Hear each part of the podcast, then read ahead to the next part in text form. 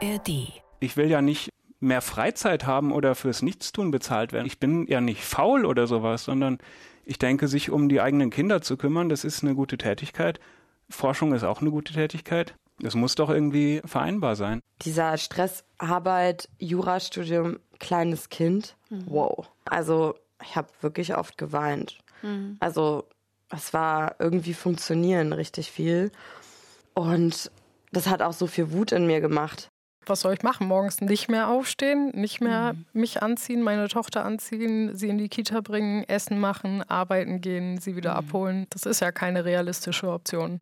Und das war auch der Wunsch meiner Freundin, dass wir das gemeinsam erleben. Also nicht nur erleben, dass wir auch die Aufgaben teilen, dass wir beide gleichberechtigt, möglichst gleichberechtigt von Anfang an dabei sind. Mhm. Nur was halt dann dazu kam zu dieser Theorie, ist halt dann wirklich die Aushandlung, also wie läuft denn dieser Alltag eigentlich ab? Und das ist irgendwie total schwierig, weil dann kommt man in so einen Konflikt und du rechtfertigst dich, ich mache das und das, aber trotzdem ist dieses Ich war ja arbeiten so ein Totschlagargument. Habt ihr rausgehört, worum es heute geht? Das war ja viel.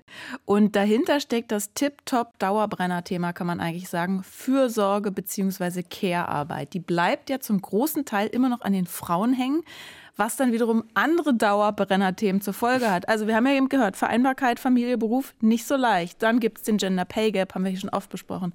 Gender Pension Gap, Gaps, Gaps, Gaps, also Lücken, wohin man schaut. Und das wollen wir heute ändern. Aha. Wir starten eine Kehrrevolte. Die Alltagsfeministinnen. Der Podcast für mehr Gleichberechtigung. Von RBB Kultur.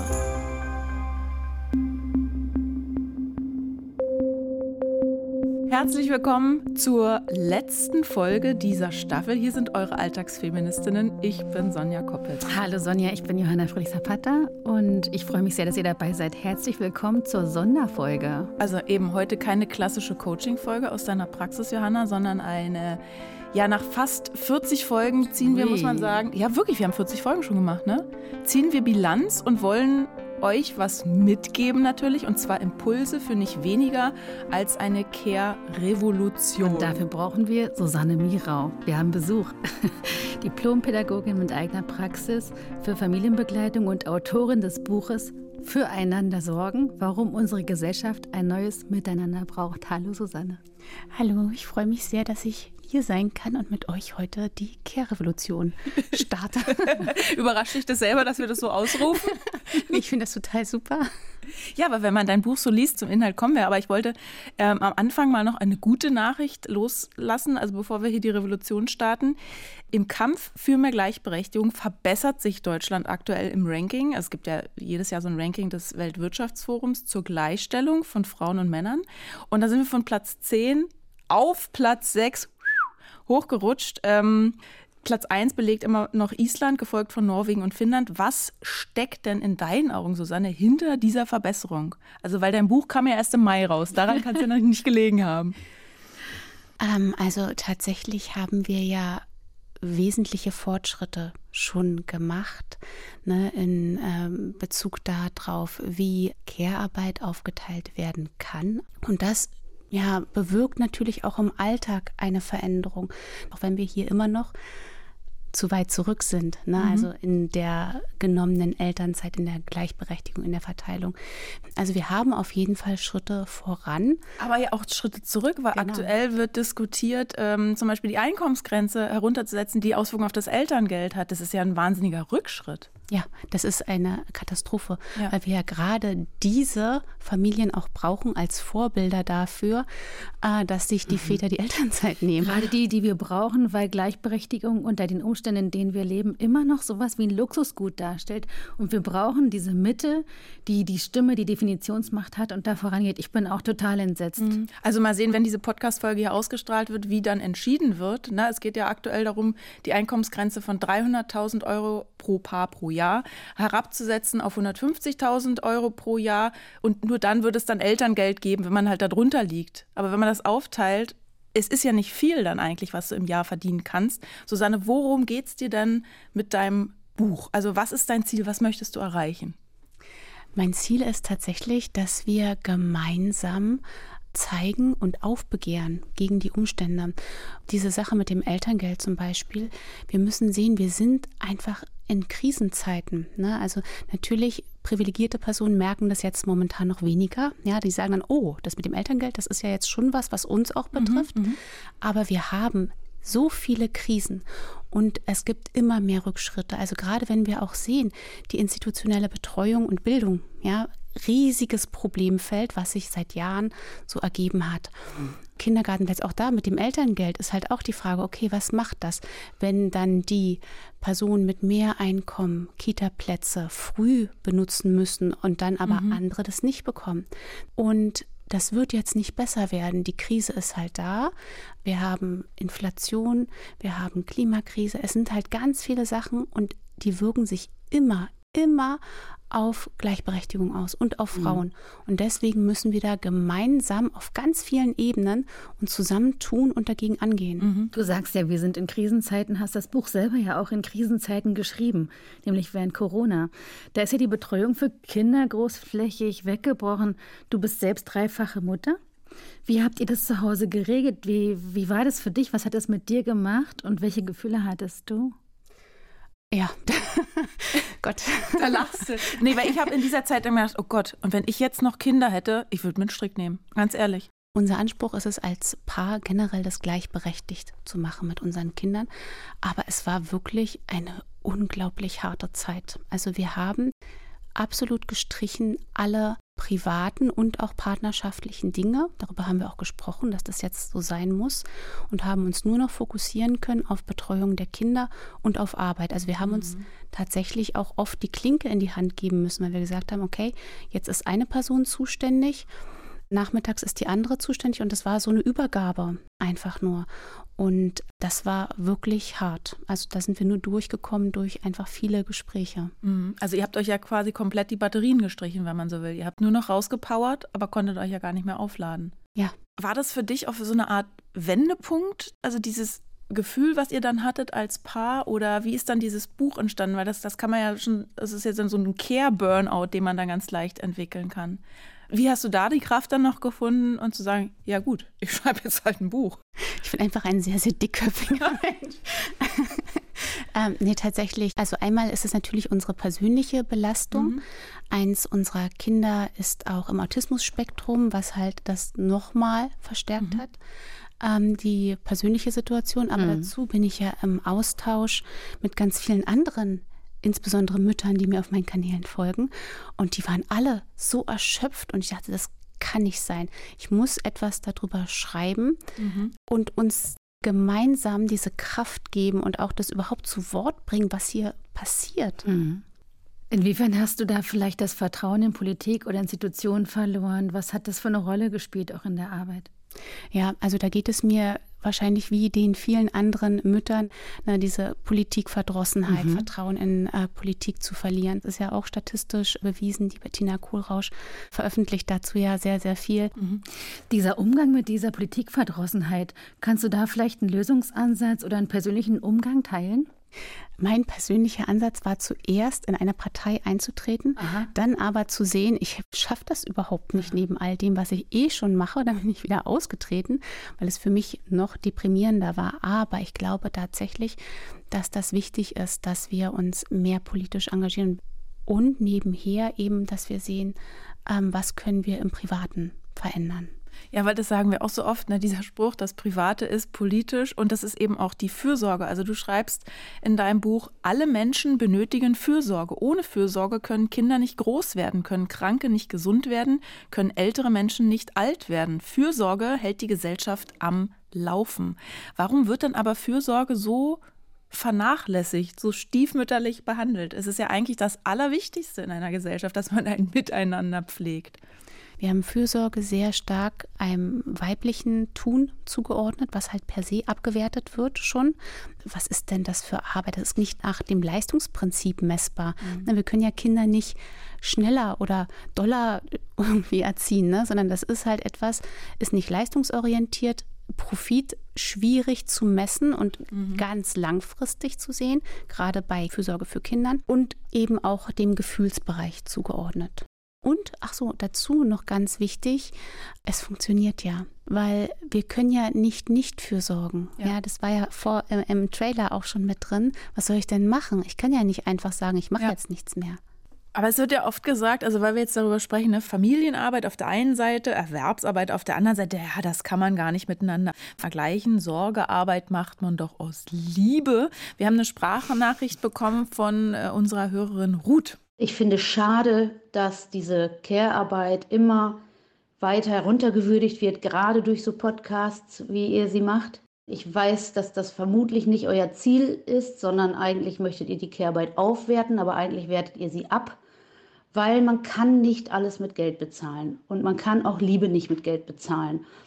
Dadurch, dass es in den letzten 20 Jahren die Care-Arbeit so runtergewürdigt worden ist, eigentlich ja keiner mehr Lust hat, das zu machen, weil je weniger oder je mehr ich weiß, dass es eigentlich nichts wert ist, desto weniger habe ich da natürlich Lust drauf. Und gar nicht nur nichts wert in Geld, sondern auch in, in Augen vieler Menschen einfach nichts wert ist. Was sagst du dazu? Wie denkst du darüber? Ich glaube, dass das tatsächlich sehr, sehr wichtig ist, Care als Wert aufzuwerten, ja, und dass man sieht, das ist der Kern unseres menschlichen Daseins, ja. Wir können gar nicht anders als Care. Care und Bindungssystem sind die Grundlagen von Menschsein. Mhm. Das ja. war ja das, was ich vorhin versucht habe ja. zu beschreiben. Wir kommen so auf die Welt als soziale Wesen, egal wie wir auf die Welt kommen. Wir brauchen Bindung, sonst können wir nicht existieren. Bei der Bezahlung von Care-Arbeit geht es aber nicht darum, Liebe zu bezahlen sondern bei der Bezahlung von Care-Arbeit geht es darum, einen Rahmen zu schaffen, damit diese Care-Arbeit geleistet werden kann. Weil wenn wir wissen, was ist denn das Wert, was ich hier mache, ja, grob geschätzt, kann ich sagen, okay, du verdienst mehr, ich mache die Care-Arbeit, aber ich möchte, dass innerhalb unseres Systems, ja. ne, dass das ausreichend einberechnet wird. Ja, dass wir das in unseren Ehevertrag, sofern man heiraten möchte, mit aufnehmen, dass wir familiäre Einkommen, dass wir bestimmte Güter, die wir haben, aufteilen mhm. vertraglich, dass es uns beiden gehört, ne, damit dann später eben nicht das ist, dass man alleine ist und arm. Ja. Weil man immer Care-Arbeit geleistet hat. Du schlägst dir auch vor, über den Zuwachs der Care-Arbeit in der Tagesschau zu berichten. Äh, so wie über den DAX. Also eine Zutat für die Care-Revolution wäre Sichtbarkeit. Ja, auf jeden Fall. Es wird auch so negativ gesprochen über erschöpfte Mütter. Mhm. Ne? So, also ja, und früher haben die Frauen das ja auch alles geschafft und so. Also erstmal stimmt das ja überhaupt nicht. Ne? Ich habe gerade äh, dazu so ein bisschen recherchiert, was eigentlich Frauen bekommen haben. Ne? Also es gab ja dieses Frauengold, dann gab es äh, die Hausfrauenschokolade, die mit Meth versetzt wurde ja. zu mehr äh, Leistungsfähigkeit. Und überhaupt, äh, Jägermeister hat Werbung gemacht mit Müttern und so. Und das trägt sich sofort. Ne? Und auch das finde ich wichtig, dass wir halt Mütter, Frauen in der Öffentlichkeit wahrnehmen mit ihrem, ja, mit ihren Problemen, dass die das sagen dürfen, dass sie es zeigen dürfen, dass es okay ist, erschöpft auszusehen und über Erschöpfung zu reden. Und da sind wir ja wieder beim Geschlechteraspekt, den du ja auch schon oft jetzt angesprochen hast. Wir brauchen Bindung, aber die Fürsorge wiederum, das wird oft als weibliche Eigenschaft angesehen. Haben wir auch schon oft drüber gesprochen. Mich würde deine Sichtweise dazu nochmal interessieren. Warum? Ja, wir sind da einfach reingeschoben worden. Ja, immer mehr. In Zusammenhang damit, dass Familie ins Private gerückt wurde, Frauen zu Hause bleiben sollten, ähm, ist dieses ganze Care-Thema dorthin gewandert, was ja fatale negative Auswirkungen hat auf alle. Ja, nicht nur die Frauen, sondern eben auch die Männer daraus zu entkoppeln, zu wissen, was ist denn das eigentlich? Ja, das sehen wir ja auch. Ja, wenn äh, Politiker darüber sprechen, über Care und Nenn nur ein Beispiel, weil du gerade so, weil du gerade so gegrinst hast. Ich dachte, du hast so jemanden vor Augen. Naja, es ist ja schon ein bisschen abgegriffen, ne, das FDP-Thema mit dem Imkern und Jagen gehen und so. Mhm. Also du beziehst dich ja hiermit auf Christian Lindner von der FDP, der ähm, in die Zeit mal gesagt hat, das ist noch gar nicht so lange her, ich glaube letztes Jahr, dass er eine Vereinbarung mit seiner Frau hat und er hat gesagt, irgendwann ist er dann dran mit der Care-Arbeit. Er habe da schon so eine Vorstellung, Bücher schreiben, vielleicht promovieren, jagen, fischen, imkern. Und es gab natürlich einen wahnsinnigen Shitstorm, weil er damit die Sorgearbeit von Millionen Eltern, vor allem Müttern, vor allen Müttern ins Lächerliche zieht. Aber tatsächlich, es ist ja einfach so, dass die Menschen überhaupt keine Ahnung haben. ja, die wissen ja nicht, wenn du nicht das machst, wenn du nicht mal über eine längere Zeit für Kinder oder alte Menschen zuständig bist, wie fühlt sich das an? Mhm. Der Mental Load, den wir haben, der Emotional Load, ja, diese ganzen Gefühle, gerade bei kleinen Kindern auch und auch eben bei Sterbenden zum Beispiel, zu regulieren, dafür da zu sein, das aufzufangen, ja, zu übersetzen, das ist ja einfach super kräftig. Und die körperliche Belastung. Das sind drei so krasse Bereiche, wo das anstrengend ist, sich zu kümmern.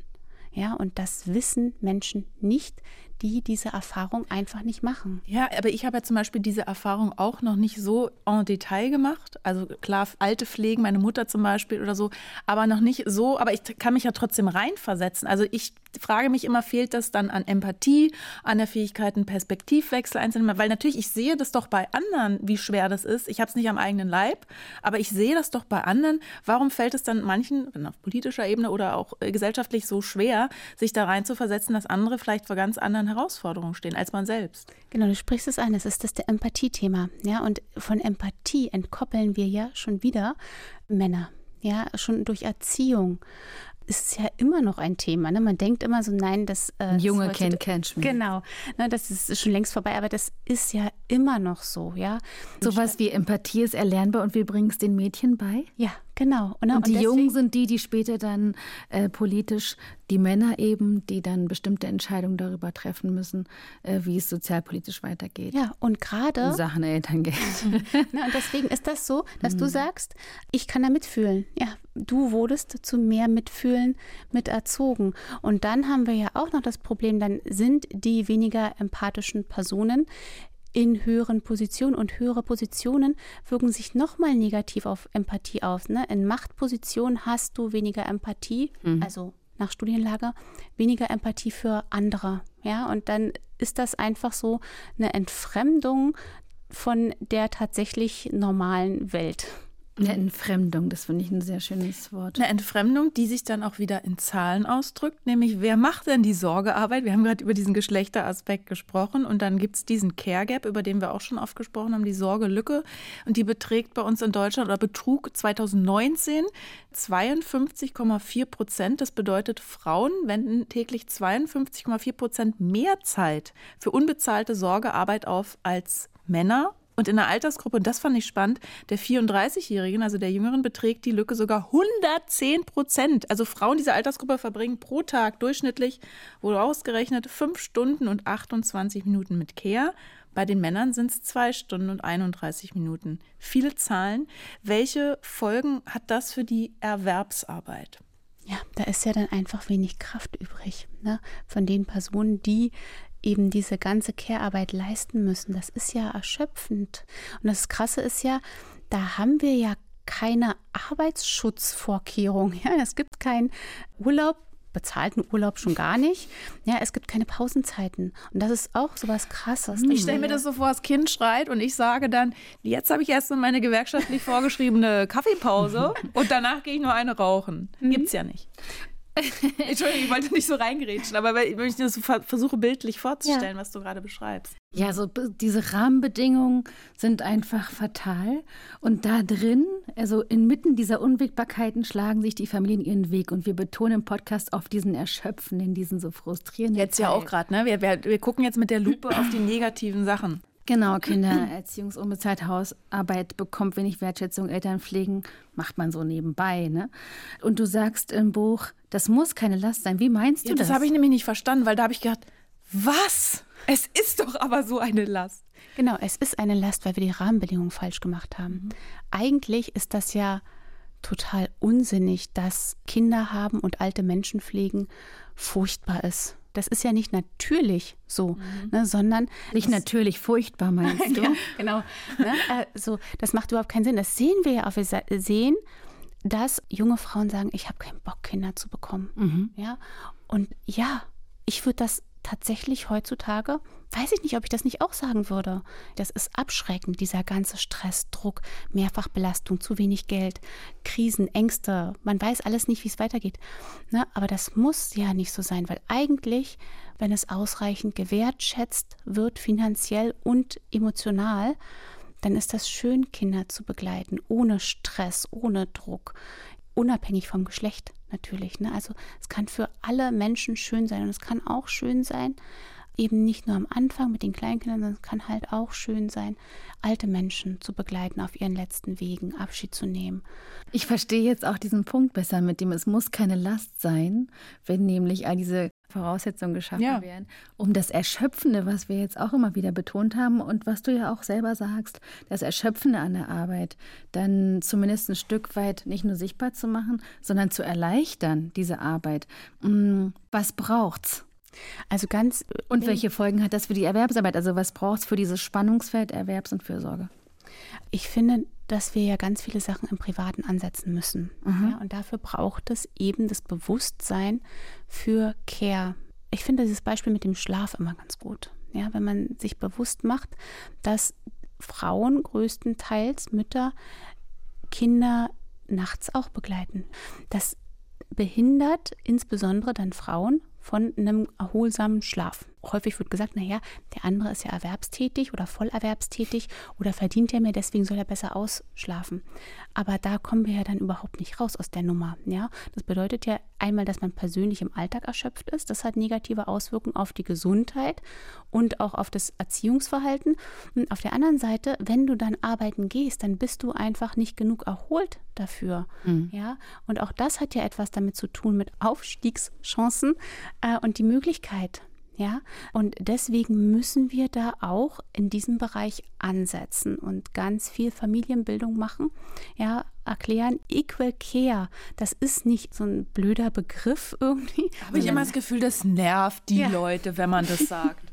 genau, weil das es ist eine Grundvoraussetzung eigentlich. Das muss gemacht werden und wir brauchen das, dass das in den Familien wirklich ankommt, weil daraus können wir dann die Kraft schöpfen, Frauen zu ermächtigen, überhaupt in diese andere Arbeitswelt einzutauchen. Das brauchen die. Die brauchen Ermächtigung und Kraft und Energie. Wir halten fest, Sorgearbeit ist immer noch ungerecht verteilt und deswegen plädierst du ja für eine Neudefinition von Care. Und da kommen wir zur Revolution, finde ich. Das ist der Ansatz. Oh, endlich ich, kommen wir zu. Naja, wir müssten, wir müssten erst die Vorgeschichte, mussten wir trotzdem erzählen. Ne? Also momentan basteln wir uns in unserer Gesellschaft ja eigentlich alles um die Erwerbsarbeit zurecht. Ne? Die steht im Mittelpunkt, dann guckt man, wie man alles so wegorganisiert, Kinder wegverteilt, damit dann bis abends geschuftet werden kann. Warum ist das falsch? Geld muss ja eigentlich auch reinkommen um ein ganz großes Fass aufzumachen. Ja, so, wir brennen aus als Menschheit und die Erde brennt aus. Ja, und wenn man da diese Parallele einfach zieht, zu sehen, okay, wir sind in diesem Leistungsgedanken viel zu sehr drin. Leistung und dann auf der anderen Seite diese Ressourcenverbrennung, das geht ja eh so nicht weiter. Ja, und wir müssen nicht mehr dieses Leistungsprinzip und den Konsum in den Mittelpunkt stellen, sondern eben das, was uns ausmacht und was wir auch brauchen und was wir auch in der Zukunft brauchen werden in Krisenzeiten. Und das ist halt das Miteinander. So, und darum herum müssen wir alles stricken, ja, und zu gucken, okay, wie kann gerecht was verteilt werden? Wie können Menschen wieder viel mehr und näher zusammenarbeiten, mhm. sich unterstützen? Es geht hier also darum, Care in den Mittelpunkt zu stellen. Ne? Um also eigentlich genau ganze, genau andersrum, ne? Genau. Ja. Die Gesellschaft organisiert sich drumherum. Um, um dieses die Fürsorge, Fokus Fürsorgearbeit. Ja. Ähm, wie kann das in der Praxis aussehen? Dafür brauchen wir tatsächlich ganz, ganz große Veränderungen. Ne? Deswegen ähm, ist das natürlich erstmal schon auch eine Utopie zu sagen, okay, wir müssen halt einfach den Kapitalismus wieder zurückschrauben, ja, und äh, das soziale Miteinander in den Fokus stellen. Das ist ja nicht von heute auf morgen so machbar. Ne? Aber wenn man von den Menschen aus die Welt denkt, ja, dann haben wir natürlich eine ganz andere Welt. Das bedeutet zum Beispiel, wenn man bei kleinen Sachen anfängt, wie Wohnraum dann denke ich immer, wie krass das ist, weil wir sind ja auch erschöpft durch diese ganzen Haushaltstätigkeiten. Ja, alle müssen ihre Wohnung putzen. Jeder hat eine Küche, die vielleicht dreimal am Tag benutzt wird, wenn es hochkommt. Ja, aber wir sind ja auch außerhalb. So, und wir müssen diese Küchen alle putzen und in allen Küchen stehen ein Herd drin und, und alles dieses Zeug, was wir als Du meinst, wie schön das wäre, wenn wir eine Küche hätten, ja. Die, ja. die 82 Millionen benutzt und 82 Millionen putzt. Also jetzt übertrieben, ne? Ja. Nee, aber ich denke dann, weil du wohnst ja zum Beispiel in der Gemeinschaft, Johanna, also mit mehreren Leuten, da habt ihr eine Küche, seid ihr so mehr Personen, die sich um diese Küche kümmern. So meinst du das auch? Genau, so, ne? ja. Ne? Auch wie viel Krempel haben wir zu Hause, den wir nicht ständig brauchen, die man teilen könnte. Ja, zu sagen, okay, äh, eine Bohrmaschine. Ja, es reicht doch, wenn in der Nachbarschaft es eine gibt. Warum müssen wir das alle haben? Ja, und dadurch haben wir dann auch Kontakt zu den anderen Menschen sagen, hier, komm, lass mal ausleihen äh, oder kannst mir vielleicht sogar helfen, das anzubringen und sowas. Also solche Sachen sind da. Und dann über den Wohnraum hinaus auch auf Stadtplanungen zu schauen, weil wir haben ja auch dadurch zum Beispiel ganz viele Stresssituationen. Wir haben ja auch 40 Jahre in Berlin gewohnt. Wir haben da am Frankfurter Tor gewohnt, sechsspurige Straße. Ich hatte da wirklich Angst immer um die Kinder und dachte aber nein, die müssen ja auch selbstwirksam sein und sowas alles. Und da sind wir bei einem ganz wichtigen aktuellen Thema, auch wie sollen Städte aussehen? Weil es macht Stress. Wir müssen auf dem Weg zur Arbeit noch die Kinder irgendwo hinbringen. Wir müssen diese Zeiten einhalten. Wir müssen eigentlich überlegen, wie ist der Mensch? Was braucht mhm. der Mensch und das in den Mittelpunkt stellen. Ja, Ein neues Miteinander. Das mhm. ist ja auch der Untertitel deines Buchs. Ja. Warum unsere Gesellschaft ein neues Miteinander braucht.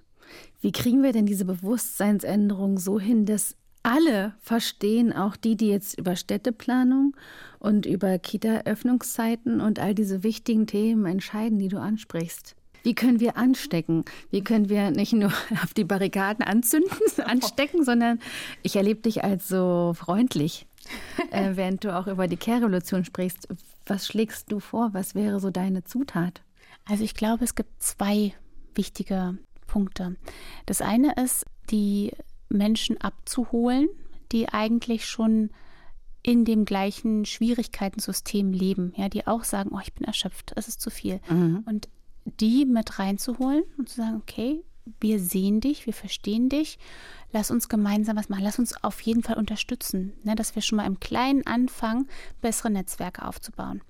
Das andere Problem ist natürlich das, was wir vorhin hatten mit Empathie und Macht, dass die Menschen, die Macht haben, davon nicht überzeugt sind. Ja, mhm. dass natürlich, ähm, wir sehen das jeden Tag in der Politik, welche Lobbyvereine haben Einfluss auf welche Entscheidungen, was passiert da. Wir sehen das und das wird nicht geändert, wenn wir nicht den Leidensdruck erhöhen. Ja, wenn wir nicht sagen, okay, wir als die, die sich schon unterstützen, lehnen uns jetzt auf. Wir mhm. müssen tatsächlich das machen, weil es wird sich sonst nicht ändern. Es wird halt immer schlimmer werden. Und wir sehen es. Wenn wir halt ins Ausland schauen, wir sehen, dass sich die Lage von Frauen, Familien und Frauenrechten immer mehr verschlechtert. Wie lehnen wir uns auf? Wir müssen gemeinsam demonstrieren. Und ich verstehe das mit den Petitionen, die zusammengeklickt werden, aber das reicht nicht. Wir müssen tatsächlich gemeinsam demonstrieren. Wir müssen. Aber wann soll man das dann noch machen? Darüber haben wir auch oft gesprochen. Wann soll man politische Arbeit machen? Wann, du bist aus der Partei wieder ausgetreten, weil du merkst, du hast keine Zeit. Neben der Erwerbsarbeit, neben der Sorgearbeit. Und jetzt sitzen wir hier quasi an unserem kleinen Küchentisch für unsere Care-Revolution und erreichen ja doch nur uns. Also uns hören ja auch meist Menschen, die sich mit dem Thema schon beschäftigen. Ich frage mich die ganze Zeit, das hast du auch schon so ein bisschen angesprochen, wie kriegen wir die anderen mit ins Boot? Also wir, wir erreichen Eltern, Mütter, vielleicht Väter, die sich dafür interessieren, Pflegende. Aber wie erreichen wir eben diese Menschen, ähm, für die das Thema total fremd ist?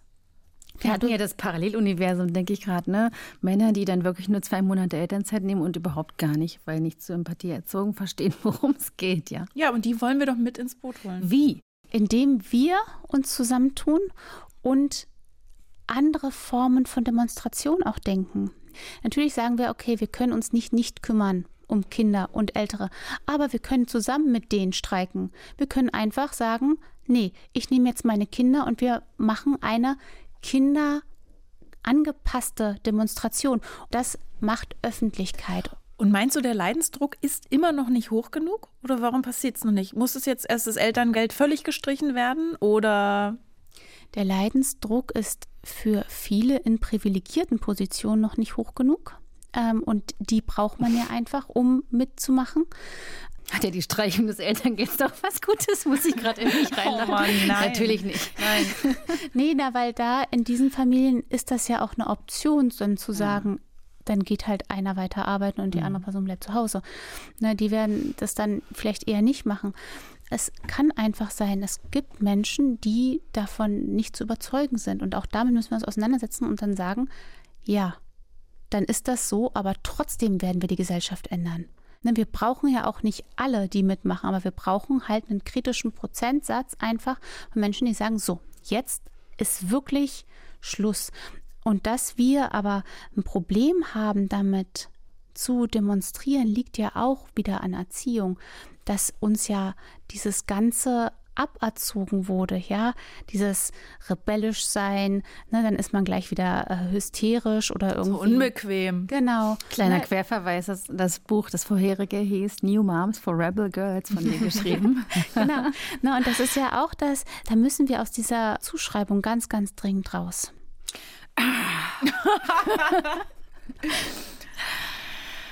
Achso, ich dachte, du wolltest was sagen, weil du mich nee. so anknurrst. Also, aber da sehen wir wieder, und ich, es tut mir leid, dass ich das immer wieder betonen muss, aber das Private ist politisch. Welche konkreten Schritte äh, kann ich denn persönlich im Alltag, können wir denn persönlich im Privaten angehen, bis oder damit sich irgendwas ändert? Jetzt mal abgesehen von, wir machen eine Riesendemo äh, im Friedrichshain. Ich glaube, im nahen Umfeld, sich Menschen zu suchen, ähm, mit denen man, man muss ja nicht in einem Unser Feminismus to go übrigens ist das jetzt. Aufgepasst.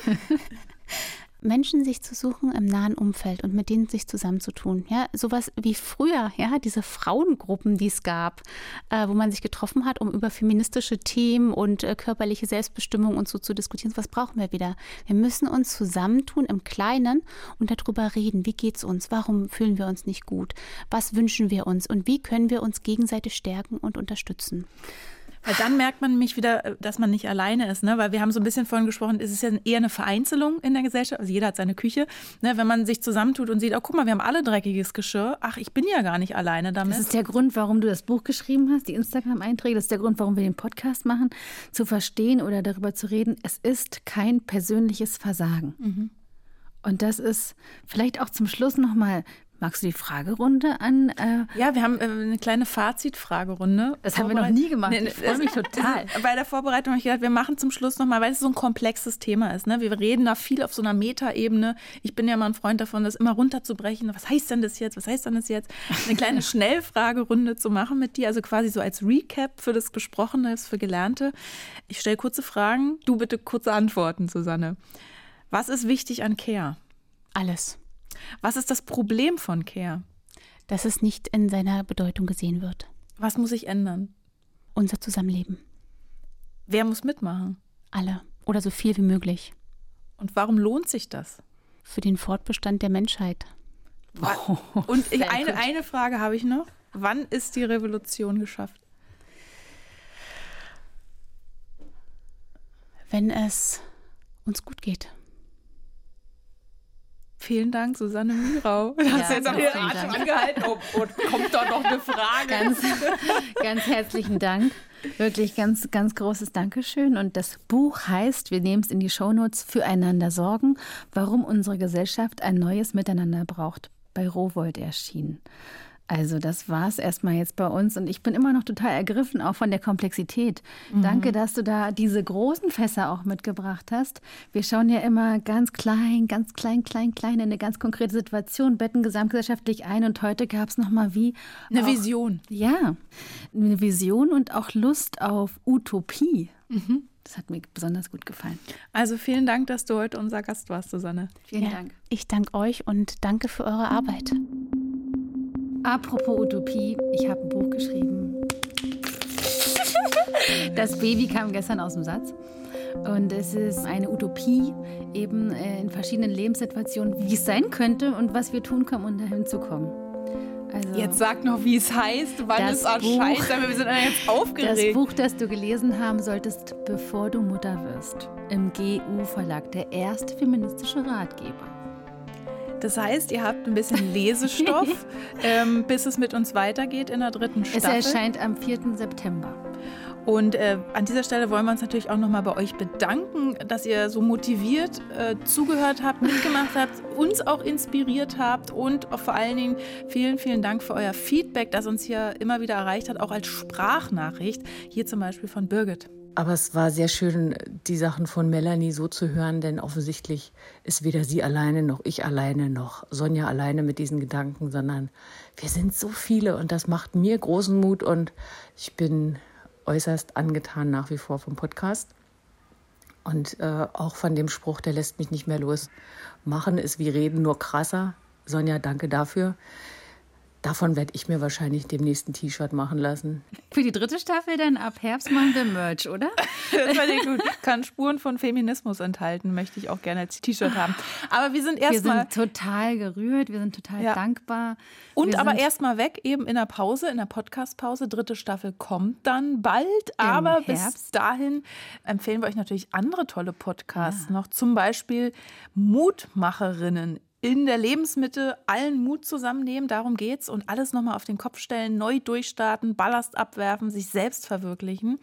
Moderatorin Susanne Atwell, die wirft mit ihren Mutmacherinnen so einen ehrlichen, inspirierenden Blick auf das älter werden. Also die klare Botschaft, es ist nie zu spät, sich neu zu erfinden. Der Podcast porträtiert dann immer eine Frau, die im Alter zwischen 40 und 50 erfolgreich einen neuen Lebensweg gegangen ist. Ab dem 17. Juli startet dieser Podcast. Wöchentlich gibt es dann eine neue Folge in der ARD Audiothek. Link, Link in den Show. Genau. Und uns findet ihr da natürlich auch in der ARD Audiothek und auf allen anderen Podcast-Plattformen aktiviert am besten die Glocke, abonniert den Kanal, dann wisst ihr auch, wann es mit uns weitergeht. Kriegt ihr dann eine Benachrichtigung und dann hören wir uns bald wieder. Bis bald, schönen Sommer. Tschüss. Die Alltagsfeministinnen, der Podcast für mehr Gleichberechtigung. Eine Produktion von RBB Kultur für die ARD. Mit Sonja Koppitz und Johanna Fröhlich-Zapata. Redaktion Franziska Walser und Romy Sigmüller. Sounddesign Patrick Zahn und Kevin Kastens. Aufnahme und Mischung Christine Schöniger. Alle Folgen gibt's kostenlos in der ARD Audiothek und überall, wo es Podcasts gibt.